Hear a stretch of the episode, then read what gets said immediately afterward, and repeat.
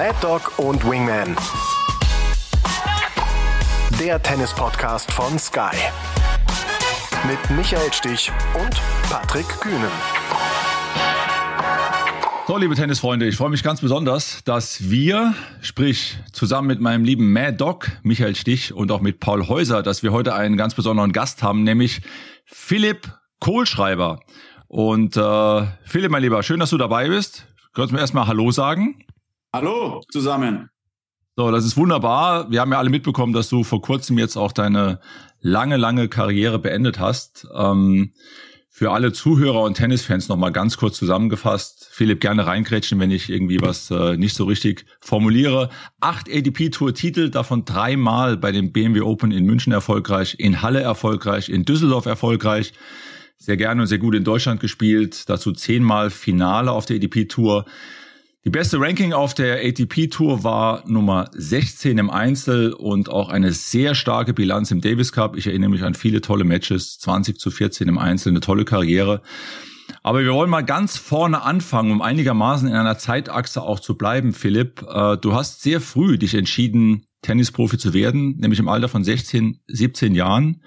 Wie war das bei dir zu Hause, als du vielleicht zu deinem Vater oder zu deinen Eltern gesagt hast, Leute, hör zu, das mit der Schule, das war's jetzt ich gehe auf die Tour?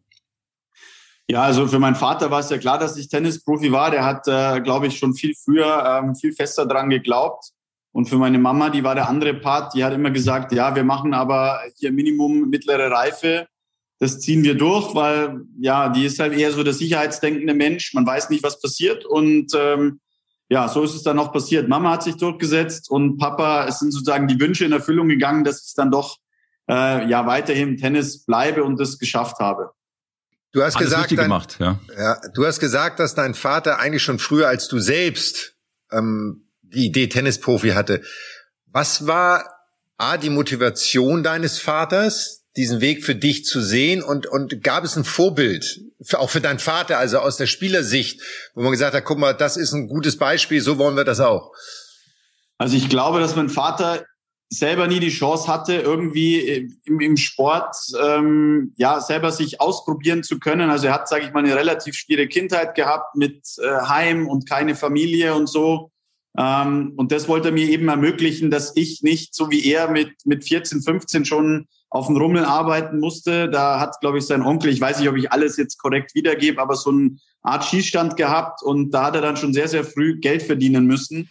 Und äh, er wollte mir eben die Möglichkeit geben, mich da im Sport ein bisschen mehr einfach zu testen. Also er hat mich auch als, als kleiner Junge Motocross fahren lassen, hat geschaut, ob ich Fußball spielen kann. Also er hat mir wirklich alles irgendwie geboten. Ähm, lustig war, hat dann gesagt, ja, Motorsport wäre nichts für mich, ich bin kein Draufgänger. Okay, das war dann relativ schnell. Ja, ja, aber so war mein Papa, ziemlich pragmatisch. Ja, Motocross bin ich nicht voll als, was weiß ich, Zwölfjähriger da über die Hügel gesprungen. Also hat er gemeint, dann, dann wird er auch keine Karriere. Und äh, so bin ich sind wir dann irgendwie beim Tennis gelandet. Und ich glaube, das war sicherlich auch mit angeheizt, die Zeit äh, für meine Eltern. Meine Mama hat dann angefangen, Trainerstunden zu geben. Also Vorbilder, ja, Michael, Boris, Steffi, alle, die, glaube ich, da waren, waren viele einfach gefesselt. Und mhm. ähm, ja, so, so kam es dazu, dass ich anscheinend mit Hand-Ball-Koordination ähm, ganz gut war und so sind wir dabei geblieben.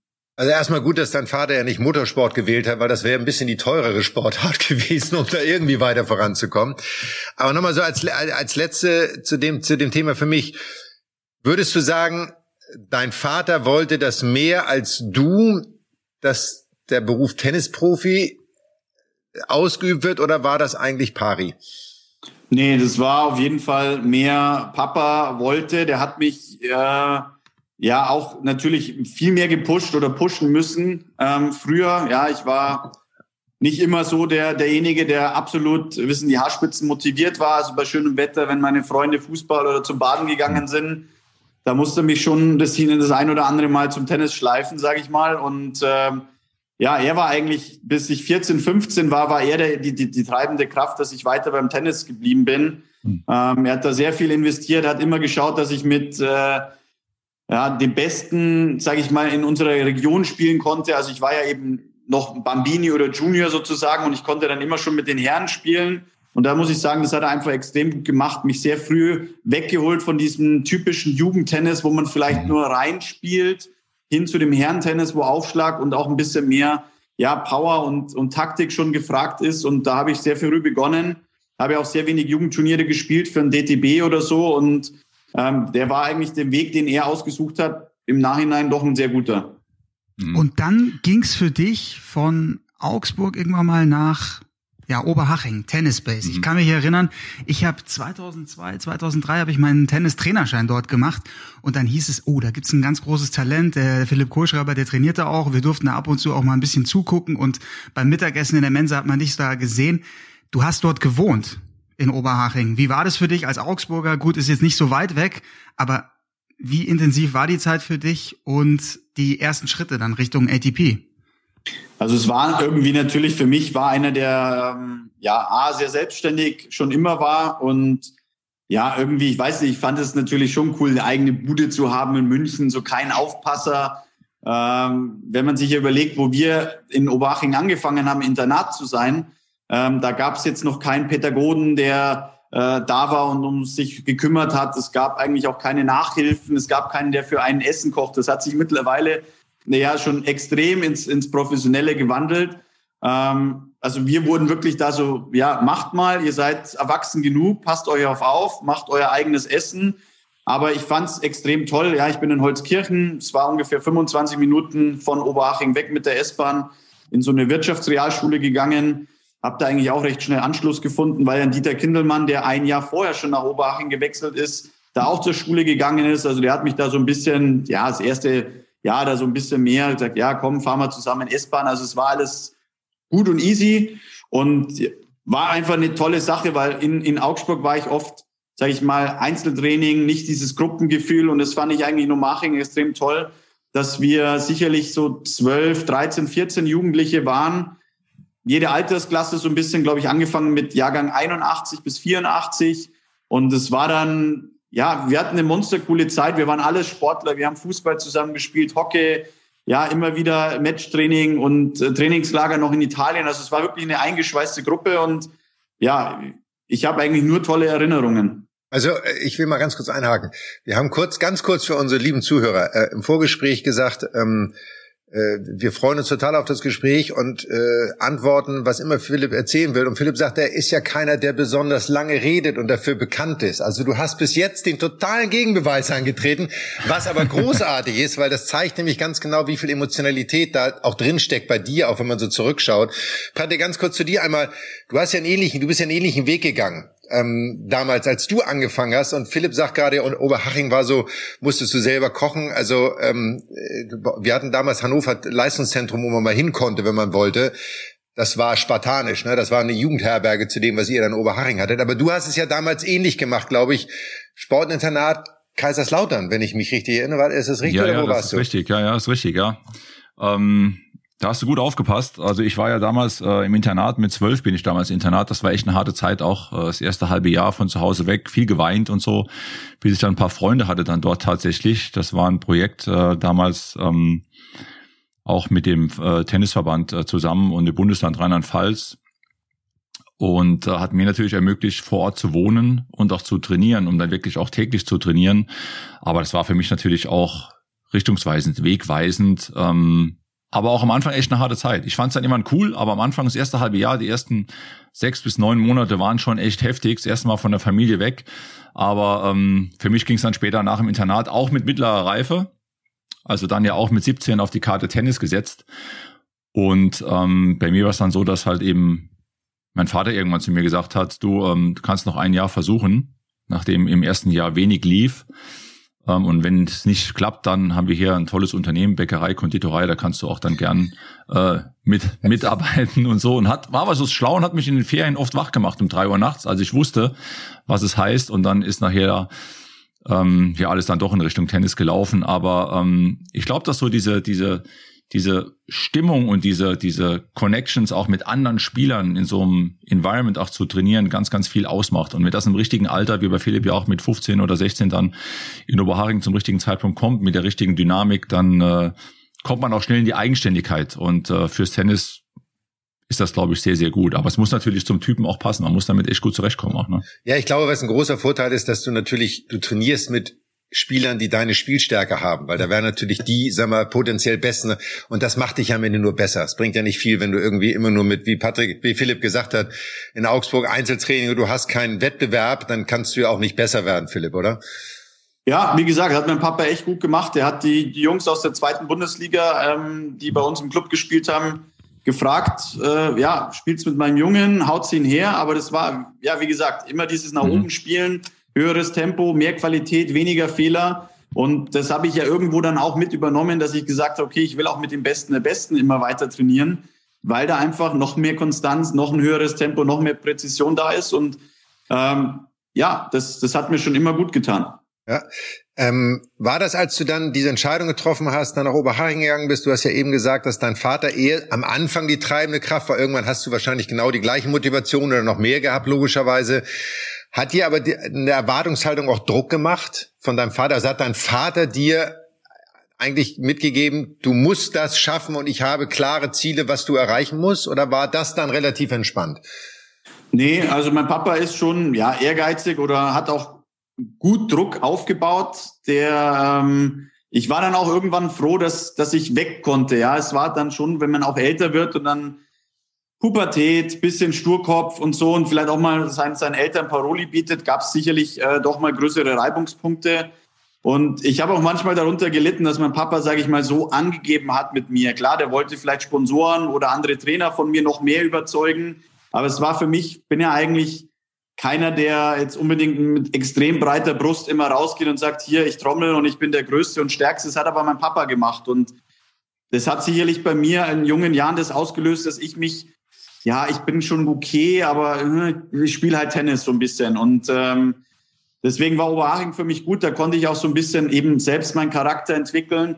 Und es gibt eigentlich die Story, die mich so richtig wachgerüttelt hat, war unser Klassenlehrer, äh, der dann irgendwann mal in der Klasse so rund gefragt hat, ja, okay, was, was wollt ihr werden nach der Schule oder was sind eure Träume? Und mir ist dann eigentlich bewusst geworden, okay, ich bin jetzt nicht irgendwie technisch begabt, ich habe zwei linke Hände, ich habe wenig andere Interessen, mir macht Sport Spaß, ich spiele Tennis, also zack, war es für mich dann klar, okay, ich werde alles auf Tennis setzen. Das war dann auch meine Antwort in der, ja, in der Aufgabe. Und ähm, da ist für mich die Idee eigentlich geboren, sage ich jetzt mal mit zu 16 in der Schule, wo andere gesagt haben, sie wollen eine Banklehre machen oder was anderes. Das war für mich dann hier wirklich der, der richtige ja, Schalter, der umgefallen ist, zu sagen, okay, das, das, da probiere ich jetzt alles zu geben. Also hattest du zum Beispiel auch irgendwelche Vorbilder früher, als du 14, 15, 13 vielleicht warst, wo du gedacht hast, boah, wo ein, für mich zum Beispiel Borg oder Meckenroe, Center Court Wimbledon, da will ich mal hin? Nee, das, äh, also tut mir auch leid, Michael, ich, ich hatte wirklich gar keine. aber ich wollte gerade einwerfen, überleg dir gut, was du sagst jetzt. Nee, aber ich kann es auch gut begründen. Ich war, also vielleicht sagt ja auch der, der, der Name Philipp so ein bisschen aus, dass äh, ja, Zappel-Philipp. Also ich konnte nie lange wirklich äh, vorm Fernseher sitzen, wenn Tennis lief. Ich bin dann eigentlich sofort immer rausgegangen und habe selber dieses Match, egal wer es jetzt war, ich kann mir die Namen nicht äh, mhm. jetzt so, aber ich habe dann das Match gespielt gegen Becker oder gegen Stich oder gegen Sampras an der Hauswand.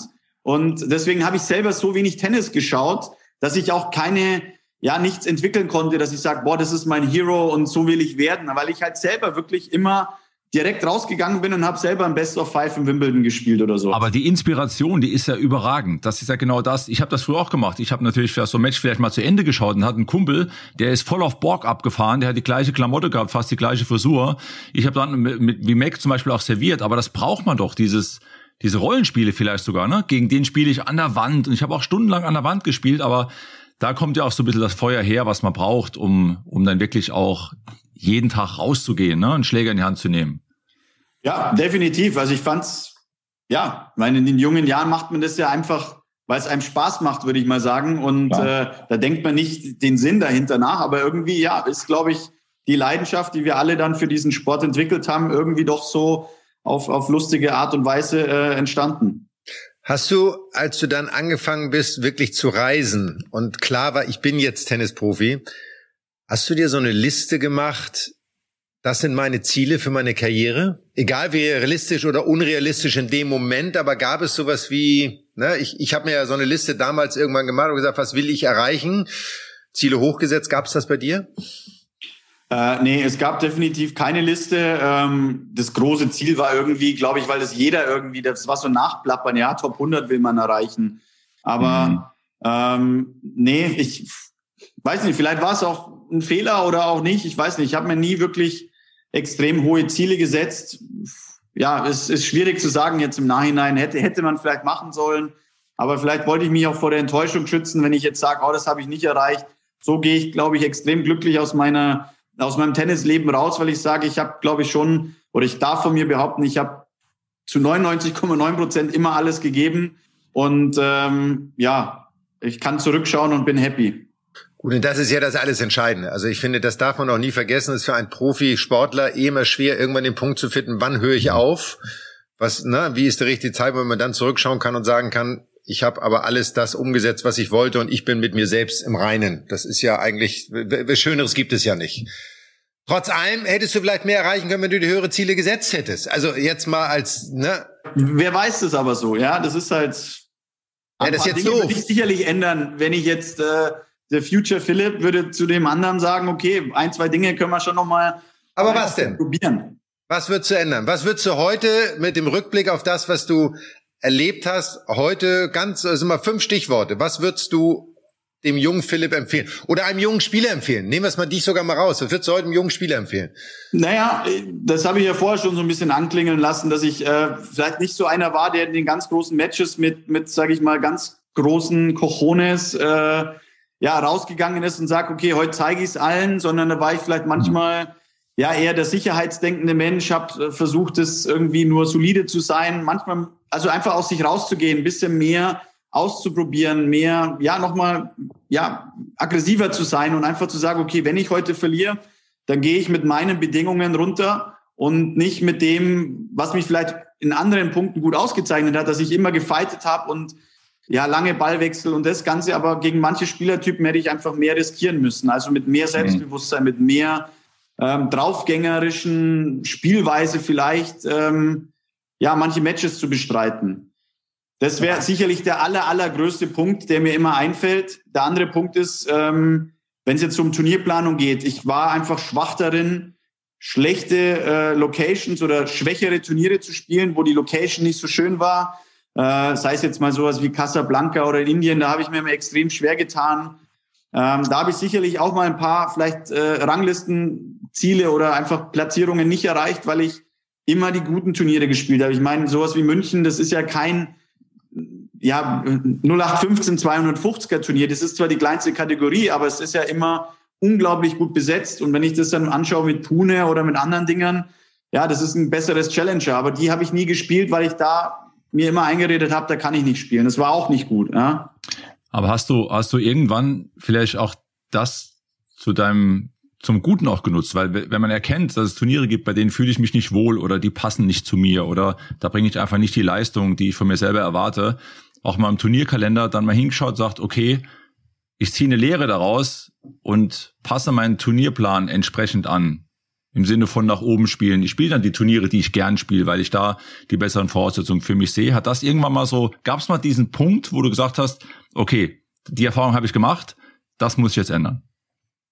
Ja, habe ich ja gemacht. Also ich, aber ich glaube, dass ich da einfach in, in meiner im Zurückblick ähm, einfach ein bisschen zu schwach war zu mir selbst, weil es gab sicherlich bestimmt Turniere, die schlechter besetzt waren, wo ich trotzdem hätte gut spielen können, aber ja, sei es wie auch immer, da waren halt andere Faktoren, wo ich sage, Anreisekatastrophe oder vor Ort einfach kein Flair, keine Zuschauer. Ähm, da hätte ich einfach hin und wieder mal tougher zu mir selbst sein müssen. Also das wäre eben dieser Ratschlag, da zu sagen, sich da ein, zwei Mal öfters durchzubeißen. Ich habe die Erfahrung gemacht, ich war in Casablanca, ich war auch in Indien. Ähm, also ich habe es schon ausprobiert, aber vielleicht hätte ich das ein oder andere Mal sagen müssen, blend die Sachen aus, fahr mit, mit einem guten Ergebnis nach Hause und dann, ja, hm, aber okay, jeder hat so, so vielleicht auch sein, seine charakterlichen Stärken und Schwächen. Das war jetzt eine, wo ich sage, ich habe mich da vielleicht nicht ganz so gut in dieser Situation durchgebissen. Mhm. Aber war das Michael? Michael, muss ich auch mal fragen, Michael, du, du bist ja dann quasi äh, übers Turnier in Münster damals ja quasi äh, dazu gekommen, sagen, okay, alles klar, ich, ich gehe da jetzt voll rein. Hast du sowas? Ich kenne das, was Philipp erzählt, kenne ich auch von mir. Ich habe auch mal eine Turnierreise nach Nigeria am Anfang geplant, wollte drei Turniere spielen, bin nach der ersten Nacht nach Hause gefahren, ähm, um Punkte zu machen. Hast du eine ähnliche Erfahrung, Michael? War das bei dir? Total. Für mein Empfinden ging es bei dir relativ zackig nach oben, ne, über die großen Turniere. Ja, ich habe ich habe das große Glück. Ich habe zwei Challenger gespielt und einen deutschen Satellite gespielt und war knapp an den ersten 100 dran. Also die meisten durchleben das ja doch über ein paar Jahre ehrlicherweise. Aber ich habe genau das gehabt. Bei uns war es ja anders, weil wir früher ja schon sagen wir, nach den US Open für das erste halbe Jahr des Folgejahres unsere ganzen Turniere festmachen mussten.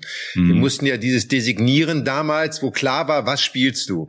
Und es gab Bereiche, da musstest du spielen, gewisse Kategorien, gewisse Länder, da musstest du, für mich war immer ein Albtraum Tokio. Ich musste immer einmal im Jahr nach Tokio und ich konnte Tokio, ich hab's nicht ertragen.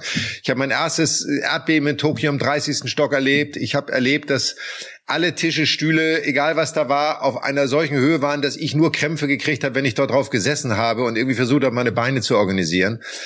Und ein Erlebnis, aber so ein bisschen wie Philipp das beschreibt, war, als es damals in Moskau das erste Mal ein Turnier gab. Mhm. Nach der Wende. Moskau das erste Mal ein Turnier und ich bin dorthin gefahren und es gab das äh, da ein, nur ein einziges Diplomatenhotel, wo jeder Spieler, der dort war, einen KGB-Agenten vor der Tür hatte sitzen, sitzen hatte. Und du durftest das Hotel nur in Begleitung des KGB-Agenten verlassen. Ich habe erste Runde Einzel gegen Anders Jared gespielt. Ich war so eingeschüchtert von dieser Atmosphäre. Ich habe, glaube ich, gegen Jared 6-2, 6-1 oder 6-2, 6-0 sogar verloren. Sollte damals mit Udo Riglewski doppelt spielen. Habe zu Udo nach meinem Einzel gesagt, Udo, ich habe einen Rückflug gebucht, ich bin weg ich kriege das hier überhaupt nicht auf die Reihe. Von daher kann ich das absolut nachempfinden. Daran schließt aber die Frage an, Philipp. Hast du, war dir Ranking wichtig?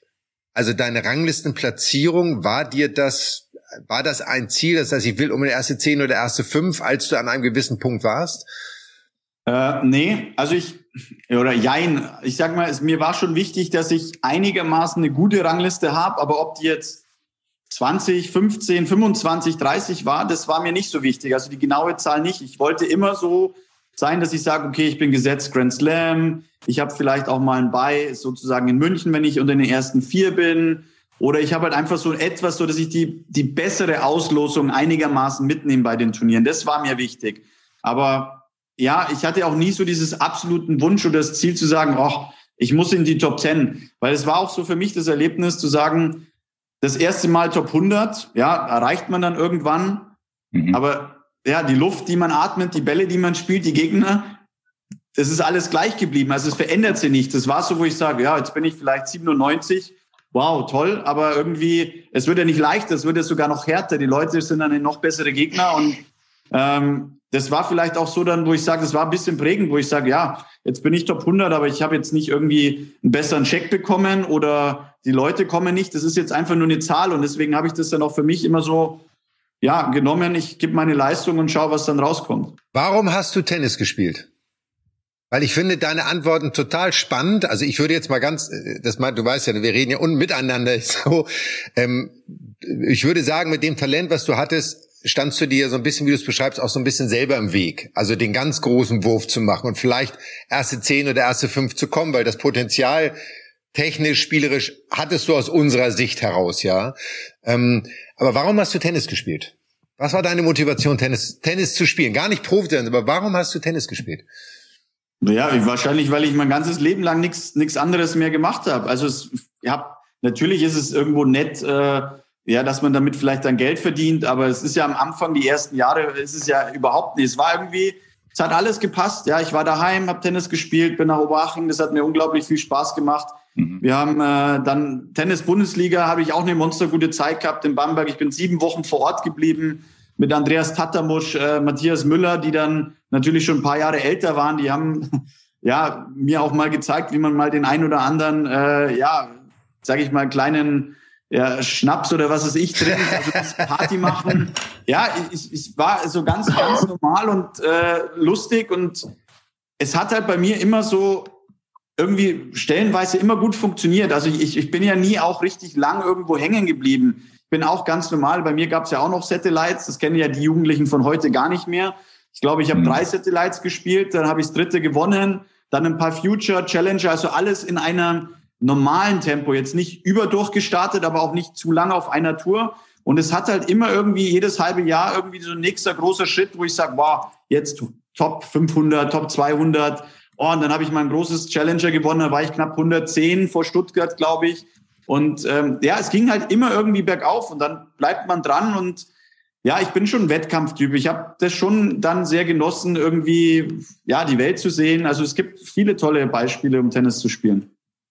Also was mir noch äh, in Erinnerung ist natürlich, äh, sind, sind überragende Davis Cup Spiele. Also Debüt damals in Belgien gegen Rochus, auch dieses äh, Riesenmatch damals in, in Moskau gegen Davidenko oder auch in, ähm, in Mabea. Äh, Sieg gegen Verdasco 8-6 im fünften. Das war schon besonders. Du hast aber insgesamt nicht nur für Deutschland, sondern auch in Deutschland ich glaube, fünf Turniersiege in Deutschland, dreimal München, Halle gewonnen, Düsseldorf gewonnen, sehr, sehr gut gespielt. Ähm, kannst du irgendwie vielleicht nochmal nachvollziehen, was hat dir es bedeutet, in Deutschland zu spielen? Weil die Erfolge in Deutschland, die stehen ja schon auch für sich. Michael hat in Deutschland auch alle Turniere gewonnen. Das ist ja was, was euch beide irgendwo so ein bisschen auch verbindet, dieses heimische Zuhause gut spielen vor den eigenen Fans. Hat dich das besonders motiviert oder hast dich besonders wohlgefühlt bei diesen Turnieren offensichtlich? Ja, also dass ich mich wohlgefühlt habe, natürlich. Man hat eine, auch eine, vielleicht eine gewisse andere Wertschätzung bei den deutschen Turnieren, also vom Veranstalter her, von den Fans. Man hat ja einfach die große Chance, ähm, Center Court zu spielen, ein bisschen vielleicht auch einen kleinen Einfluss zu haben, wann man spielt, sodass halt alle Faktoren so ein bisschen vorbereitet sind, um auch gute Leistung zu bringen. Ich meine, ich kann nur so sagen, Davis Cup ist natürlich nochmal eine ganz andere Schiene von ja, Erwartungshaltung von einem selbst, weil man halt dann für sein Team spielt und mhm. für Deutschland, ähm, da finde ich den Druck noch größer als jetzt auf deutschen Turnieren. Aber es ist irgendwo immer das Gleiche. Man ist einfach so im Rampenlicht. Man hat einen besonderen Druck, eine besondere Aufgabe, aber ich konnte die immer ganz gut annehmen. Ich meine, ich habe ja auch ein sehr kämpferisches Spiel und ja, ich bin natürlich auch massiv nervös gewesen, aber ich konnte mich über meine kämpferische Art da immer dann ganz gut reinspielen. Und dann mhm. irgendwann haben die Leute gemerkt, boah, der gibt alles. Dann gab eine mhm. gute Stimmung. Und dann konnte ich so ein bisschen loslassen und dann, glaube ich, habe ich auch ziemlich gutes Tennis ja, sehr oft gespielt, weil mich das dann wirklich am Ende immer beflügelt hat. Und äh, ich habe mir dann nicht mehr große Gedanken gemacht, warum. Ich habe einfach gesagt, ich kämpfe, ich gebe alles, die Leute honorieren es und dann ja, wird am Ende schon was Gutes dabei rauskommen. Wir gehen mal, wo Patrick gerade Davis Cup anspricht. Ähm, weißt du noch, wann du dein erstes Match für Deutschland gemacht hast? Für das deutsche Team? Ja, du meinst jetzt äh, den World Team Cup noch, meinst So, jetzt kommen wir mal zu den wichtigen Dingen. Hat aber aufgepasst. Hat mich jemand nachnominiert. Ja. Wer war das wohl? Ja. Ja, wer war das wohl? Ja, danke, Michael. aber ich weiß, ich, ich, ich war damals, ich war damals ja ein Jahr quasi Davis Cup Captain. Und äh, in der Mannschaft waren, glaube ich, Tommy, äh, Nikolas Kiefer, Tommy Haas, Nikolas Kiefer, Du, du weißt noch besser, wer dabei war. Ich bin schon raus. War Carsten Brasch dabei? Äh, Rainer und äh, Burgsmüller waren und da waren. Ah, genau. Okay. So. Die noch und, und dann war halt eben ja angeschlagen, glaube ich, Team. Und es ging auch nicht mehr um wirklich viel, glaube ich. Die Gruppe war gelaufen, soweit ich das. Aber Tommy war damals ist ja immer München hin und her geflogen irgendwie und ich weiß noch, du hast dann dein erstes Match gespielt. Ich glaube, das war auch gegen Spanien, glaube ich sogar, ne? Ja, gegen Alex Correccia. So, wie war das damals für dich? Dieses erste Match in den Deutschlandfarben. Wenn du dich noch dran erinnern kannst, ist jetzt schon ein paar Jahre her. Ist ein paar Jahre her. Es ist natürlich war ich natürlich wahnsinnig irgendwie aufgeregt. Ja, ich sage immer, ihr wart ja alle äh, ja erwachsen. Ich war irgendwie noch der der der der kleine Lausbub, der irgendwie gerade jetzt ein paar Mal gut Tennis gespielt hat und dann gleich so ein Riesenstadion, die Bühne zu bekommen. Ja, ich sicherlich wie immer halt massiv nervös am Anfang, aber ja, klar, auch deutlich verloren, eigentlich ohne wirklichen Chancen. Aber ich glaube, es sind, sind die Momente, die Erfahrungen, die man da einfach sammelt. Und das Wichtige, glaube ich, ist, dass man im, im Nachhinein nicht sagt, oh, ich habe verloren, alles schlecht, der ist so viel besser, sondern dass man sagt, wie geil war die Erfahrung? Und ich glaube, da habt, äh, ja, ob es jetzt die Wildcard auch in München dann war oder jetzt eben die Chance im World Team Cup zu spielen, in Hamburg die Wildcard zu bekommen, da gegen Leighton Hewitt gespielt, der damals die Nummer eins war. Ähm, das Klar, dass man da verliert und nicht gewinnen muss, das ist aber eben daraus zu lernen und dann immer wieder zu sagen, schau mal an, die kochen auch nur mit Wasser. Das ist doch gar nicht so ein Riesenunterschied. Ein, zwei Dinge noch und dann kommt man da. Und äh, vielleicht ist aber auch da schon die Liebe da irgendwie gewachsen, zu sagen, zu Deutschland zu spielen. Ich meine, ich war auch, glaube ich, äh, weiß gar nicht, wie viele Jahre im, im World Team Cup auch immer wieder dabei, obwohl es ja eigentlich vor den French Open die Woche vorher ist. Aber ich habe das einfach eine tolle mhm. Atmosphäre, äh, unglaublich gutes Turnier und eigentlich auch eine tolle Vorbereitung. Und es hat mir auch immer viel Spaß gemacht. Und äh, das ein oder andere Mal durfte ich ja auch sozusagen das Team als, als bester Deutscher anführen. Und ja, es äh, ja, für Deutschland zu spielen ist immer nach wie vor immer noch Gänsehaut, ist ein toller Moment und hat mir wirklich so im Team am meisten Spaß gemacht. Warum hat die deutsche Mannschaft es mit eurem Potenzial, mit dir, Rainer Schüttler, Tommy Haas, Nikolas Kiefer, die ihr alle zeigen, warum habt ihr es nie geschafft, den Davis Cup zu gewinnen? Weil das Potenzial habt ihr ja alle mal gehabt. Also ich habe eine Theorie, aber ich möchte erst gerne deine Antwort hören. Also ich, ich glaube, dass es A schon mal, also ich habe jetzt nicht alles im Hinterkopf, aber ich glaube, dass äh, ja nicht Tommy und Kiwi nicht immer in, in Vollbegriff, äh, Vollbesitz ihrer Kräfte waren. Also die haben selten zusammen, glaube ich, auch Bestleistung gebracht. Tommy war ja auch immer wieder derjenige, der natürlich ja das, das beste Tennis spielen konnte, der das ja auch geliebt hat, äh, Davis Cup und so.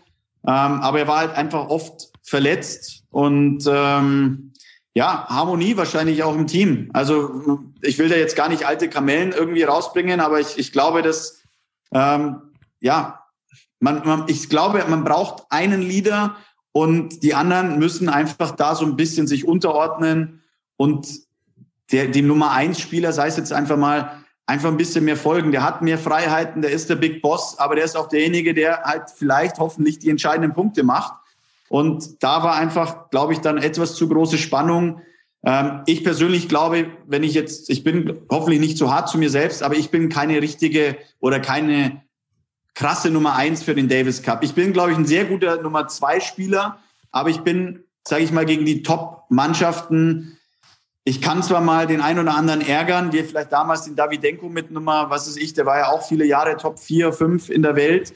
Aber jetzt so auf Dauer bin ich, glaube ich, kein Nummer 1 Spieler, der Deutschland äh, würdig äh, vertreten kann. Das ist jetzt ein Alexander Zverev, aber ich jetzt nicht. Deswegen, ähm, ja, das sind so meine, Begründungen. Ja, wir hatten ja früher, wir hatten ja früher schon das Glück, ich meine, ich kann das sagen jetzt, das fällt mir leichter als Michael, aber wir hatten natürlich schon das Glück, zu meiner Zeit äh, mit Boris diese Eins auch zu haben und 93 war es eben auch Michael, ne, der Du hast ja im Finale damals auch in Düsseldorf, äh, ähm, ich erinnere mich ja, ich habe die Geschichte mit dem Doppeljahr vielleicht schon erzählt, aber sonntags morgens dann auch, ne? Wir saßen beim Frühstück, es steht 2 zu 1 und äh, alle waren relativ ruhig im Mannschaftsraum. Philipp, du kennst das ja, wie die Stimmung im Mannschaftsraum ist. Und haben alle gehofft, dass Michael ja gegen Damals war es Fromberg aus Australien gewinnt, weil danach Mark Kevin Göllner gegen Stoltenberg schon auch ein bisschen eine engere Nummer. Und dann kam Michael morgens äh, zum Frühstück. Damals übrigens mit diesem Mad Dog Sweatshirt. Ich erinnere mich ganz genau. Da war, glaube ich, noch so eine grüne Hose, die da drunter zum Vorschein kam. Hat sich dann irgendwas zum Frühstücken geholt und hat gemeint, Jungs, frühstückt mal in Ruhe, ich mach das heute. Ähm, das tut natürlich schon ganz gut. besser tut es natürlich noch, wenn es dann wirklich bringt. Das hast du ja auch gemacht. Also ich habe die Zeit ja miterlebt, alles drum und dran. Und äh, ich glaube, Philipp hat das sehr gut auch da gesagt. Man braucht wirklich eine Eins als Spieler, die von vornherein schon mal für zwei Punkte auch dann dann wirklich gut ist. Das ist natürlich dann viel leichter. Ne? Macht also ja. wenn man die großen Teams sich anschaut in den vergangenen Jahren, war es oft so. Ne? Dass Wobei die, die, die Franzosen sind, die Franzosen sind ja für mich immer das beste Beispiel. In den Jahren, wo die so erfolgreich waren mit Leconte, mit Pioli, mit Grandjean, mit Clément, das waren ja alles keine Ausnahmespieler. Aber das, was du gesagt hast, Philipp, finde ich, ist ein ganz entscheidender Faktor. Diese Harmonie, dieser Team Spirit, den du ja entwickeln musst. Und wenn natürlich immer ein Störfaktor ist, und das war ja bei mir und Boris am Ende zu einer gewissen Zeit nicht anders, wir haben ja selten zusammen Davis Cup gespielt, aber ich glaube, dass das Problem in der Zeit auch war, es wollte keiner die Nummer eins sein. Weder ein Tommy noch ein Kiwi wollten diese Führungsrolle übernehmen und wollten diesen Druck spüren. Wir sind vorne dran und eigentlich erwartet jeder von uns, dass wir mindestens zwei, vielleicht sogar drei Punkte holen. Das war so meine, mein Gefühl. Das ist das erste Mal reingrätschen. Ich glaube, ich glaube, dass der Tommy eher der ist, der sagt, hey, ich bin hier die Nummer eins und ich glaube, dass jetzt vielleicht eher der Nikolas das nicht so gerne akzeptiert hat, weil Tommy natürlich auch mit seinen Verletzungen immer wieder so Comebacks hatte und vielleicht von der mhm. Rangliste dann gar nicht die Nummer eins war auf dem Papier. Vielleicht war dann äh, Kiwi eben vorne. Aber Tommy hat sich innerlich immer noch als Nummer eins gefühlt und der Kiwi hat dann so das vielleicht nicht so akzeptiert. Mein Tommy hat ja auch einfach extrem gut gespielt immer im Davis Cup und hat sich das auch verdient, hat auch, glaube ich, ein bisschen mehr Verantwortung übernommen. Und ja, ich will jetzt überhaupt keine Partei, ich war ja nie da, aber es ist einfach nur so das Gefühl von außen, dass da einfach so ein bisschen Unstimmigkeiten waren. Und dann ist es, macht es natürlich auch extrem schwer für den, für den Trainer. Ich weiß auch nicht, wer das damals dann war. Aber dann zu sagen, hey Kiwi, du bist jetzt, sage ich mal, die 20 oder 15 in der Welt und Tommy, du bist jetzt gerade die Nummer 60, weil du Comeback machst, bist aber eigentlich meine Nummer eins und dann verärgerst du eigentlich die, die nominelle Nummer eins, weil du sagst ja eigentlich, hm, und äh, deswegen war das, glaube ich, einfach eine schwierige Situation. Ja, mhm. aber das ist gut, weil gerade du als derjenige, der viel dichter dran ist, als man, wenn man von außen steht, das finde ich eine sehr gute Stellungnahme. Und dann äh, kaufe ich das auch genau so und dann werde ich meine Meinung revidieren. Das ist hervorragend. Ähm, wie wichtig war Olympia dir? Nein, äh, ganz kurz dazu. Ich, ich äh, will da auch immer ganz ehrlich sein, weil ich denke, äh, wir sind alles Menschen. Wir machen äh, hin und wieder mal Fehlentscheidungen, kleine Fehler. Man muss daraus lernen. Für mich war Olympia, wo ich jünger war, überhaupt kein, ähm, hat gar keine Bedeutung gehabt. Sei es jetzt darum, dass ich ja selber jetzt nicht so ein absoluter Sportfreak bin. Also ich schaue jetzt nicht irgendwie Leichtathletik, EM oder WM an oder ich verfolge da jetzt auch sehr wenig. Ähm, Tennis ist jetzt auch nicht unbedingt bekannt gewesen, dass es ja eine olympische äh, ja Nummer eins Sportart ist so ungefähr. Also es ist, hat auch noch so nicht die extreme Bedeutung und ähm, Deswegen war es, sage ich mal, bei den ersten ein, zwei äh, Olympiaden, die, wo ich hätte die Chance gehabt, war es einfach so, dass ich sage, nee, ich, ich glaube, das bringt mir nichts. Das ist schlecht für meinen normalen Turnierkalender. Da habe ich mhm. die, diesen Wettbewerb nicht so geschätzt. Ähm, ich bin aber dann extrem froh, dass ich ähm, das irgendwann, Rio war ja dann ähm, 2016 meine erste Olympiade, mhm. dass ich dahin geflogen bin und äh, ja, hat mir die Augen geöffnet. Ich fand es einfach sensationell ähm, ja, ärgere mich natürlich über meine Entscheidung damals, dass ich das nicht schon früher gemacht hätte. Aber ähm, ja, ich kann nur sagen, ich habe daraus gelernt. Es war eine der schönsten, ja, sportlichsten Zeiten, wenn man alle Athleten sieht, die äh, die Besten der Besten sind. Ja, äh, auch wieder Gänsehaut. Also es ist einfach unglaublich, egal wo du bist im Aufzug beim Frühstück. Du weißt, hey, das ist äh, mit jeder ist ja gebrandet mit seiner mit National äh, Farben oder auch Aufschriften und du weißt, der gehört zu uns und der ist in irgendwas äh, unmenschlich und dann auch, sage ich mal, so ein paar Momente, wo ich mir denke, ja, kommt ein Fabian Hanbüchen und sagt dir, hey, ich bin ein riesen Tennis-Fan und du denkst dir, fuck, ich meine, den habe ich gerade noch bei Günther Jauch gesehen, wo er da auf dem Sessel rumtanzt und äh, ist ja eigentlich äh, ein monster cooler Typ und ja, das sind dann so Sachen, wo du denkst, hey, wie cool ist das? Die, die kennen dich und äh, ja, Sport vereint halt eben. Das ist schon geil gewesen. Ja. Ähm, ich will mal ein bisschen ins Private gehen, Philipp. Äh, also, Entschuldige, ja, Patrick, bevor, ja? bevor wir privat machen, entschuldige bitte. Wir haben noch unsere kleine Aufgabenstellung. Return dann machen wir die serve. vorher, dann machen wir die vorher. Ja, ich gut. finde, die ja, okay. schließen wir jetzt mit der Tennisrubrik quasi so ein bisschen ab, wenn wir dann ins Private abgleiten und in die Zukunft sozusagen. Würde ich sagen, wir machen jetzt diesen Tennispart mit Return the Serve. Äh, Philipp, wir stellen dir, Patrick und ich stellen dir jeder quasi fünf Fragen, mehr oder weniger, oder ein Stichwort, und du gibst eine kurze Antwort. Also so wie es eigentlich deiner Persönlichkeit mehr entspricht, eine kurze Antwort zu geben. Patrick, äh, willst du anfangen?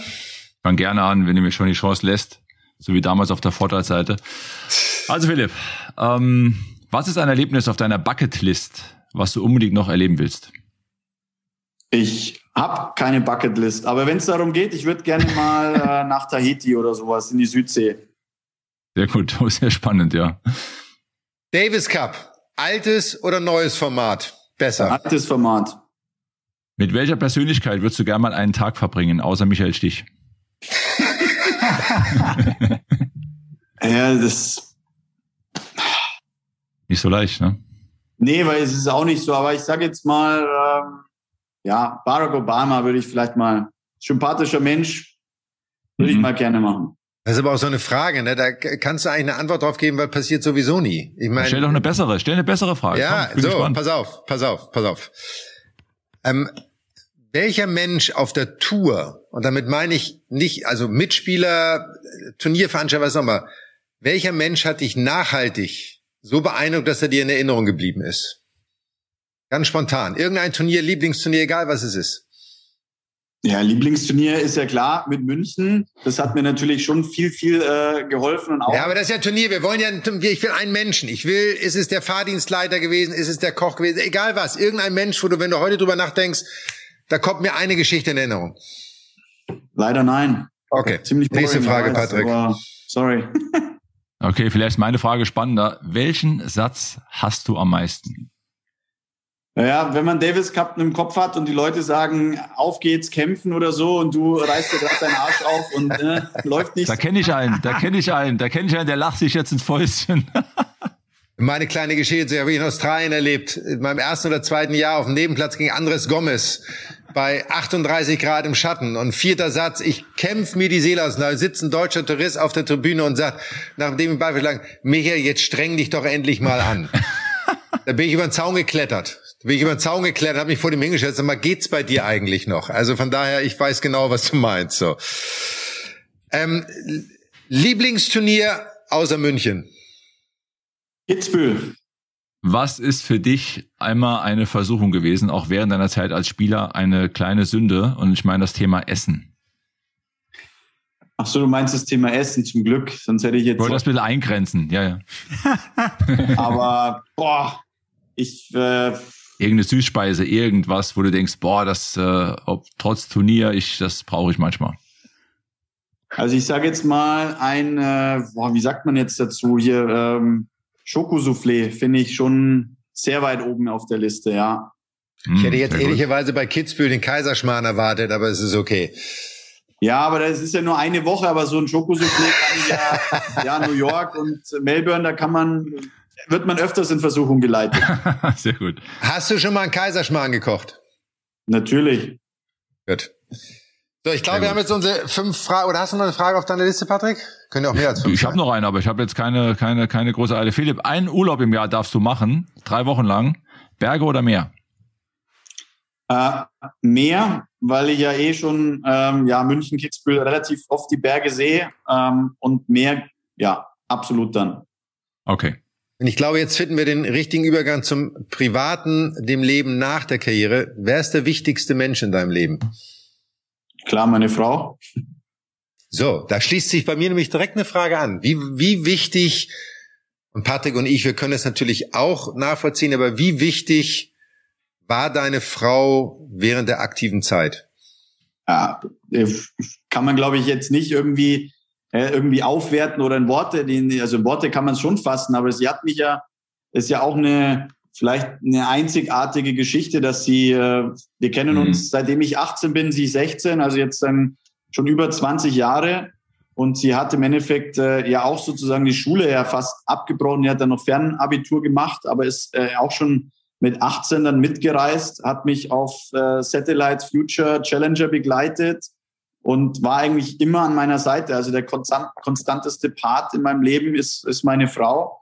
Und äh, ja, die hat mir in guten wie in schlechten Zeiten hat sie mir mal auch die, äh, wie sagt man, ja, die Ohren lang gezogen. Wenn ich, äh, also sie war, ja, sie war einfach auch der Mensch, der immer wieder mal, ähm, ja, auch den Finger in die Wunde gezeigt hat oder ähm, ja, einfach mal auch ermahnt hat oder mich auch, äh, ja, natürlich belohnt hat in dem, also sie war einfach immer da. Sie war ehrlich, sie mhm. ähm, hat mir immer geholfen und äh, ja, wer weiß, wie es wie es weitergegangen wäre ohne sie. Ihr habt ja auch eine, eine, ich will mal sagen, besondere Hochzeit ja auch gefeiert am 1.8.2018, Philipp. Morgens Hochzeit, nachmittags Match. Erklär noch mal ganz kurz aus deiner Sicht. Ja, das ist äh, wirklich das, das meiste, was da hängen geblieben ist. Ähm, es war einfach eine, eine blöde Sache. Ja, ähm, ich bin leider ein bisschen krank gewesen ähm, für für den, das Turnier in Kitzbühel und äh, habe halt den Turnierveranstalter gefragt, weil es mir wirklich einen Tag vorher oder noch die Tage vorher schlecht geht, so spät wie möglich zu spielen. Und ähm, ja, aber der Termin war natürlich dann auch schon gelegt und irgendwie dachte ich mir, okay, wir machen eh nur Standesamt an dem Tag. Ja, ist jetzt keine Riesensache. Wir waren jetzt äh, ja nicht so die Riesen, dass wir sagen, wir haben jetzt eine, eine Riesenveranstaltung und äh, ja, ist natürlich dann das, was bei den Leuten am meisten hängen geblieben ist. Ich finde ich finde ich find, darf ich das noch sagen? Ich finde es sympathisch, weil ich finde ja, weil du eben gesagt hast, ihr seid schon so lange auch zusammen. Ähm, jeder heiratet ja auf seine Weise, aber ich finde es irgendwie auch sympathisch und äh, wenn man euch kennt, äh, irgendwie habe ich gedacht, das passt vielleicht sogar, ja. Ja, ist ein Datum, das ich mir gut merken kann, deswegen ist es das Wichtigste. und du hast am Ende, wenn du danach dein Match gespielt hast nachmittags, hast du ja mehr Zuschauer und Teilhaber bei deiner Party gehabt, als du jemals hättest selbst organisieren können. Also von daher, ne? und bezahlt.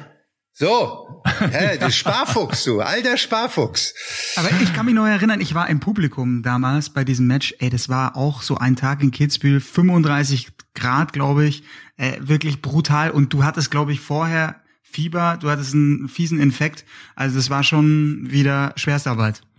Es war Schwerstarbeit und auch Dennis äh, Istomin ist äh, hin und wieder einfach auch, äh, also er ist ein guter Spieler, muss man einfach sagen. Der hat immer wieder Potenzial, gute Leute zu schlagen. Ich habe mir eh immer ein bisschen schwer getan. Er hat mein Spiel ganz gut lesen können und ich glaube, ich habe mhm. den ersten Satz ja noch ge gewonnen, mhm. aber dann bin ich doch ein bisschen eingegangen, das muss man schon sagen, ja. Wenn ihr jetzt in die Zukunft schaut, jetzt kommen so zwei, drei persönliche von mir Fragen, Jungs, ihr grätscht rein. Ähm, ihr habt jetzt ja die Tenniszeit sehr intensiv miteinander verbracht mit dem einen Job. Jetzt geht es ja um das Leben danach neu zu gestalten. Habt ihr da Respekt vor? Ja, ich glaube, ich muss mich sicherlich irgendwo ein bisschen finden. Ähm, mein, schon so oft, was mache ich und wie geht's weiter? Also ich kann das eigentlich bis jetzt leicht beantworten. Momentan mache ich die Dinge, auf die ich Bock habe. Ich will eigentlich bis zum Ende des Jahres überhaupt nicht nachdenken, äh, ob ich, ja, ob es jetzt ein Trainerjob oder irgendwas anderes, Fernsehen, ähm, wie auch immer. Ich will jetzt einfach erstmal abschalten. Ich spiele ja noch gerade äh, die, die, die Tennis-Bundesliga zu Ende. Also habe ich eigentlich so einen seichten oder leichten Abgang ja gehabt, weil das sind immer noch Publikum, Leute, Autogramme. Mhm. Das kann ich dann wirklich komplett hinter mir lassen und den Schläger auch mal weglegen. Ähm, ja, also ich, ich will es jetzt erst einmal genießen, so die Freiheit, glaube ich, zu haben. Einfach ja, rauszuschauen und zu sagen, okay, heute ist, ist ein toller Tag. Entweder gehe ich Radfahren, ich gehe irgendwo hin, ich, ich gehe kochen oder einkaufen und freue mich aufs Kochen. Ähm, was mir einfach jetzt wieder noch mehr bewusst geworden ist, wenn wir jetzt Liga spielen und jetzt zum Beispiel der Struffi da ist, ja, wie, wie hektisch es eigentlich dann doch immer ist nach so einem Ligatag. Ah, ich muss jetzt dann zum nächsten Turnier fahren. Da wird schnell die, vielleicht die Pasta, die Pizza irgendwie noch verdrückt, dass man schnell wieder ins Auto kommt, weil man ja wieder getrieben ist. Äh, und ich glaube, das will ich erstmal ablegen, ähm, so ein bisschen die innerliche Ruhe auch zu finden, die Gelassenheit weil ich sage mal, das, was manchmal ein bisschen traurig war, einfach im Tennis, und es waren ja auch immer so meine Wochen. Mit München habe ich ja wirklich oft gut gespielt, auch eben die, die Finals, die ich erreicht habe. Aber dieses genießen zu können, das war einfach nie möglich, weil ich eigentlich immer noch am gleichen Tag dann nach Madrid geflogen bin, weil schon wieder das nächste Turnier im Raum stand. Und ähm, ja, das, das will ich einfach jetzt mir, äh, sage ich mir, die Zeit, die, die ich habe, einfach wirklich genießen. Also ja. ja habt ihr, ja. Entschuldige, mach Patrick, du mal, Michel. Nein, mach, mach du bitte. Ähm, habt ihr, also, oder was sind eure gemeinsamen Interessen? Also, womit verbringt ihr gemeinsam Zeit, du und deine Frau? Also, ja, natürlich verbringen wir jetzt beim Frühstück, Abendessen so das Normale, aber ich glaube, das Geheimnis ähm, ist, dass man seinem Partner ähm, ja doch viel, viel, viel Freiraum gibt. Ich glaube, also ich halte nichts davon, dass, äh, dass man sich äh, komplett nur aufeinander sitzt und alles zusammen machen muss. Meine Frau ähm, hat ein zeitintensives Hobby mit Pferden. Ah, ah, ah. Frage ist beantwortet, was ihr an gemeinsamen Hobbys habt. Nächste Frage, Patrick, ist lass durch. Paul, ich glaube, Paul, ich glaube, wir können einpacken. Paul, wir sind raus ah, jetzt. So, ja. Ja, ja, da hast du ganz viel freie Zeit alleine. Ich weiß genau, wovon du redest. Okay, Patrick, deine Frage. Ja, ich habe so zwei, dreimal rausgehört. Weißt das ja noch so ein bisschen aus der Vergangenheit, dass du wahnsinnig gerne ja auch äh, kochst oder auch wirklich äh, äh Spaß hast beim Kochen einfach, vielleicht auch gut abschalten kannst, wäre das vielleicht was, wo du in den nächsten Wochen Monaten mal, keine Ahnung, Kochkurs für dich selbst, einfach um das Thema mal ein bisschen auszuweiten? Ist eigentlich eine gute Idee. Kochkurs, ja, muss ich mal schauen. Ich bin ja in allem, was ich mache, doch sehr akribisch. Also ich würde jetzt nicht äh, hier irgendeinen aus dem Internet nehmen und sagen, ah, oh, der ist jetzt ganz gut. Wenn, dann will ich schon irgendwie bei einem, wo ich sage, boah, der, der flasht mich jetzt. Ähm, der hat noch richtig geile Tipps. Also ich finde jetzt Tim Melzer irgendwie auch als schaue ich auch manchmal ganz gut äh, gerne an hier, Kitchen Impossible. Mhm. Ähm, ja, ich finde ihn einfach authentisch, cooler Typ. Und der ist auch ein bisschen mehr so der, der Koch, wo ich sage, damit könnte ich mich ein bisschen mehr identifizieren. Ich bin jetzt kein Filigraner, der da noch irgendwie oben was drauflegen muss, sondern es muss halt einfach Hausmannskost, muss schmecken und äh, eher so ein bisschen zum Geschmack, also wie es er halt manchmal vermittelt, sage ich mal. Ja, er puncht ein bisschen rum, aber er sagt, das Endergebnis muss stimmen. Und da gibt's andere, die sind viel filigraner. Und äh, ja, ich, wie gesagt, ich finde die Show gut, ich finde ihn eigentlich als Typen ganz cool. Und wenn das irgendwann mal sowas wäre, würde ich sagen, ja, da, das könnte ich mir ganz gut vorstellen. Paul, ganz kurz, äh, zu Tim Melzer, dann kommt Paul sofort, weil der Finger ist erhoben. Äh, ich werde Tim mal anrufen und sagen, du hättest gesagt, er puncht da so ein bisschen rum und du würdest bei ihm mal gerne über die Schulter gucken. Also haben wir auch schon geklärt. Am Ende schmeckt's ganz gut, das darfst du nicht vergessen. Du musst auch sagen, am Ende ja, schmeckt's auch am Ende ganz schmeckt's gut. ganz gut, ja. Das kann er nicht beurteilen, er war noch nie bei Tim Essen wahrscheinlich, also von daher. Nee, das stimmt Siehste? ja nicht. Ich war beim äh, Hensler war ich in Hamburg, glaube ich, aber beim Melzer noch nicht. Ne? Siehste, Das holen wir mal nach. So, Paul, komm. Ja, also ich finde, wir brauchen auf jeden Fall einen Anschluss-Podcast dann mit Michael und mit Philipp und euren Frauen, Tennis und Reiten. Da geht auch noch einiges. Und Gott können bewahre, da kommt Philipp und ich nicht zu Wort. Ja. Und ich hätte jetzt einfach noch so zwei, drei Fragen. Einfach generell, wenn du auf deine Karriere zurückblickst. Kurz gefragt, welche Geschichte schießt dir da vielleicht in den Kopf? Was war die verrückteste Geschichte, die du in all den Jahren irgendwo bei einem Turnier erlebt hast? Äh, ich glaube, was viele nicht wissen, ist, ähm, dass der Turniersieg in Auckland eigentlich ja irgendwie ja doch irgendwie außergewöhnlich ist, weil ich habe noch die die Woche vorher in Doha das Finale gewonnen, äh, gewonnen ähm, im Doppel. Bin mir nicht mehr sicher, ob es jetzt mit Christopher Kaas war oder David Skoch. Äh, bin dann, ich glaube, Sonntag oder Montag, müsste ich überlegen, man fliegt Mit Kasi. War mit Kasi. Kasi war das, ja. Mhm. Also man fliegt dann in der Früh am Samstag los, kommt Sonntag, ja, spät Nachmittag in Auckland an. Ähm, was hat man da? Zwölf Stunden Zeitunterschied. Dann hat man sozusagen einen Tag, den man sich, also der Montag, wo man sich durchkämpft.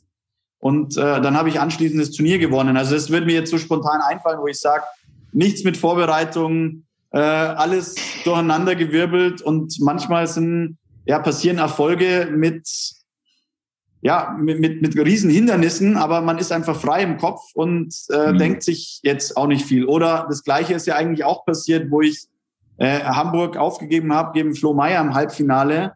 Äh, ja, auch ein bisschen vielleicht m, ja kurios in dem Sinne, dass ich dann den Schläger zerhackt, die Leute nicht wissen, was los ist. Mir ist halt in, in die Hüfte oder in die Leiste reingeschossen. Mir war es dann irgendwie irgendwie klar, weil es halt angefangen hat zu brennen und hier und dort. Hab aufgegeben, bin dann zum äh, Arzt gegangen. Mein Trainer, der damals Markus Hipfel hieß, hat dann zu dem Arzt gesagt, du, wir verwenden jetzt ein paar Wörter, die jetzt die Verletzung umschreiben, also irgendwie äh, eine Zerrung, Grad irgendwie so und so, also kein äh, Muskelfaserriss, ähm, kann eigentlich nicht viel passieren, bandagieren und hier und dort und bla bla bla und habe das Turnier in München, äh, in Kitzbühel gewonnen direkt danach. Also ja, das sind schon zwei Sachen. Hat er mir erst nach dem Turnier gesagt, dass, dass da doch ein, ein Riss zu sehen war und hier Wow. und dort, aber ja.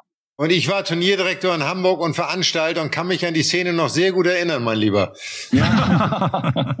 Da gibt's noch eine Flasche Wein, du, hier. Aber um, um, umso schöner, dass du das Turnier danach gewonnen hast.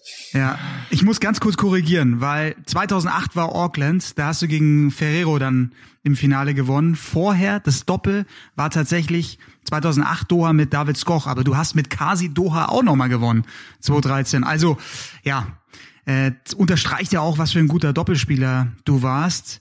Ich habe im Vorfeld auch nochmal mit deinem Kumpel und natürlich langjährigen Manager, auch kurzzeitig Trainer Stefan Feske gesprochen. Der hat gesagt, frag ihn doch mal auch, wie hat er sich über die Jahre entwickelt, auch im Umgang mit Coaching und Umgang mit Medien? Ja, man muss, man muss es, glaube ich, immer so sehen, wenn man im Sport irgendwann erfolgreich wird und noch jung ist, ist es ja alles ein Neuland. Also man gibt ja keine Ausbildung. Ich bin ja auch eher zu einer Zeit dann äh, groß geworden, wo es jetzt nicht so viel Input mit sozialen Medien gab, also wo man sich vielleicht Know-how oder Videos anschaut, was ja, wie, wie, wie redet man, wie kurz sollen die Antworten sein, also sich ein paar Sachen da abzuholen. Ähm, ja, ich habe positive und negative Erfahrungen gemacht, aber da bin ich auch wieder bei dem Punkt. Ich glaube, das gehört dazu und man sollte daraus lernen und ähm, auch zu seinen vielleicht Entscheidungen stehen. Ähm, Im Nachhinein kann man immer irgendwie neunmal klug alles sagen, na, hätte ich doch besser machen können, aber in dem Moment hat man es vielleicht aus, aus, aus bestem Gewissen getroffen. Ja, manchmal war es eben nicht die, die richtige Entscheidung, aber ich bin da auch reingewachsen. Ich glaube auch, dass der Stefan ähm, dann irgendwann eine Riesenhilfe war, weil er mir, er ist ja, wir, wir kennen ihn alle, äh, ein super lieber, chaotischer, netter, äh, ja, Mensch, der ja auch immer wieder rumläuft, wo man fragt, wo er die Sachen nur kaufen kann. Aber er hat einfach eine gewisse Lockerheit im Umgang mit, mit anderen Menschen, mit der Situation. äh, beigebracht. Der Stefan ist nie schlecht gelaunt, er hat immer eine positive Energie. Und ich glaube, dass es extrem wichtig ist, dass man sich mit, mit Menschen im, mhm. im Umfeld äh, umgibt, die, die einem gut tun. Und der Stefan ist auf jeden Fall so ein guter Laune, positive Energie äh, Mensch gewesen und der hat mir äh, ja sicherlich auch extrem geholfen, um noch ein bisschen ja mit den Medien einfach alles lockerer zu sehen, dass es nicht ein Kampf ist hier Vertreter der Medien mit dem mit mir oder mit den Sportlern, sondern ja, das ist doch, wir arbeiten alle gemeinsam hin. Es gehören auch mal kritische Fragen dazu. Da darf man jetzt auch nicht denjenigen dann irgendwie ja, eine schroffe Antwort geben, weil er macht auch nur seinen Job. Und das zu verstehen und das mit einer gewissen Leichtigkeit und vielleicht Ironie ähm, zu beantworten, das, das hat mir auf jeden Fall äh, gut getan. Ich glaube auch, und das ist, äh, ich glaube, das, was deine Person ganz wichtig ist, du hast gesagt, du hast das gemacht, weil du das in dem Moment richtig fandest, was dir dafür spricht. Du warst immer authentisch. Ich glaube, das ist auch etwas, was du für dich in Anspruch nehmen kannst. Auch wenn du mal ins Fettnäpfchen getreten bist oder nicht so reagiert hast, wie man das vielleicht erwartet hätte oder sich gewünscht hätte. Du warst halt immer du. Und du hast mhm. immer auch, warst immer jemand, der ist, hat zu den Dingen gestanden, die du gesagt und getan hast. Selbst wenn man im Nachgang mal sage, habe ich vielleicht falsch reagiert. Das ist ja auch legitim, das machen wir ja alle. Aber ich finde, das ist auch etwas, was deine ganze Karriere über ähm, dich auch ausmacht. Auch in deinen Aussagen, dass du sagst, dir hat vielleicht manchmal der letzte Punch gefehlt, so diese letzte Bereitschaft wirklich das eine bisschen mehr zu gehen, bist halt du. Und ich finde das großartig, dass du dazu auch stehst und dass du dich da selber auch so analysierst und nicht versuchst, ein Bild zu malen, was du selber nicht bist. Also ich finde, das macht dich auch besonders. Ich glaube, es gibt da draußen genügend Leute, die irgendwie auch ein bisschen eine Rolle spielen, aber dieses Authentische verlieren. Und ich glaube, wenn man authentisch ist, eckt man automatisch an. Das bleibt einfach nicht aus, weil man es nie allen recht machen kann. Und das ist ein Stefan Feske natürlich mal absolut. Also wenn einer authentisch ist, dann Stefan. Und da hat er bestimmt viel beibringen können. Ich habe noch eine Story, äh, die sollte ich ansprechen, und zwar Milos Raonic, Halle gegen dich. Wir alle kennen Raonic, was der für, ja, für Aufschlagkanonen da rausfeuert. Und er hat dir da irgendwie einen Tipp gegeben, mach irgendwie mal ein bisschen die Vorhand ein bisschen auf. Und ich glaube, du hast genau das Gegenteil gemacht und dann umgesetzt. Und kannst dich noch an diese Geschichte erinnern? Das war dann, glaube ich, das entscheidende Break. Die Geschichte erinnern, weil das ist die Story, die der Stefan, glaube ich, irgendwie jeden am Tisch erzählt keine Ahnung, ich glaube, ich Breakball im Training ist ja jetzt nicht unbedingt äh, entscheidend, aber es war halt irgendwie und äh, ja, er lebt vom Aufschlag und ich habe halt mal rausgefragt, hey, wo schlägt er denn hinauf? Und dann sagte er, ja, er hat jetzt immer in die Vorhand serviert. Ja, Gegenteil habe ich gemacht, Rückhand, Blockreturn, Winner oder wie auch immer. Und äh, ja, dann habe ich ihm natürlich einen Spruch gedrückt, dass es eigentlich immer besser ist, dass ich das Gegenteil mache von dem, was er sagt. Aber ja, alles mit einem riesen Schmunzeln. Aber wir hatten auch die ähm, ja, auch die Situation gegen John Isner, US Open. Ähm, ja, gibt es auch die Story, dass er natürlich äh, unglaublich akribisch versucht hat, irgendeinen Aufschlagpadder zu finden. Äh, weil ist ja klar, wenn man bei Isner den Aufschlag entschärft, ist man doch leicht im Vorteil. Und da hat er mir erzählt, dass er, wie auch immer, dreimal nach außen, einmal Mitte und so ja, schlussendlich ist es ja jedes Match, jeder Tag was Neues, hat nicht funktioniert. Und ich habe einmal hier so eine Galgenbewegung gemacht. Ähm, das hat er natürlich dann auch, äh, ja, das darf ich mir auch noch anhören. Aber ähm, ja, ich bin nach wie vor unglaublich gut mit Stefan befreundet. Und äh, ja, mein Gott, auf dem Platz sind manchmal Situationen und äh, ja, die kann man auch nicht immer kontrollieren. Aber ich würde schon behaupten von mir, dass ich größtenteils doch ein, ein vernünftiger äh, Spieler war. Und noch eine Anschlussfrage zum Thema Coaching, weil du hast jetzt da so viel Erfahrungen gesammelt mit Markus Hipfel, mit so vielen anderen Trainern auch in der Tennis Base in Oberhaching. Und ich habe das Gefühl, du bist da bei dem Thema sehr, sehr offen. Hast ja auch beim DTB quasi schon gesagt, hey, äh, du stehst parat, wenn, wenn da mal Hilfe gebraucht wird. Könntest du dir vorstellen, auch wieder richtig zu reisen als Coach auf der Tour? Ja, da muss man einfach, glaube ich, äh, wirklich im Detail schauen, was heißt richtig reisen. Ähm, ich sage jetzt mal, bin ich 16 Wochen im Jahr unterwegs, würde ich sagen, das kann ich locker unterschreiben.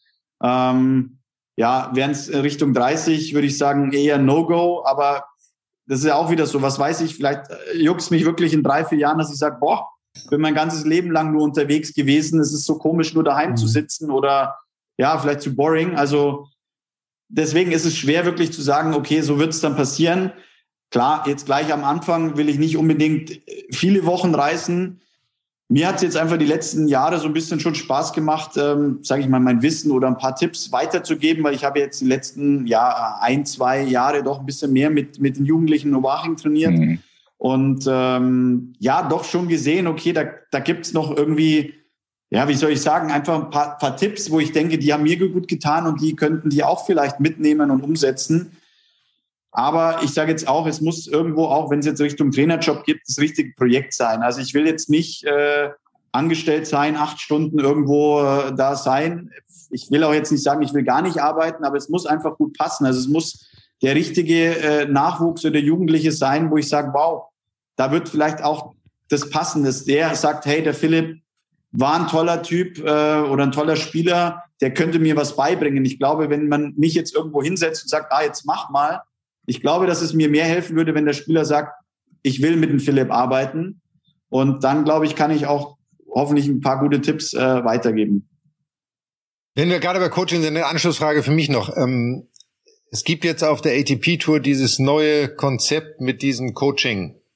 Ich habe ehrlicherweise noch nicht begriffen, wie es funktioniert oder wann es funktioniert, aber vielleicht was hältst du generell von Coaching während des Matches? Und damit meine ich nicht den einen Zwischenruf vom Coach, der sagt, wirf den Ball höher so, sondern dieses klassische nach dem Satz vielleicht zu sagen, ich habe sowieso eine Timeout und kann mit meinem Coach drei Sekunden reden.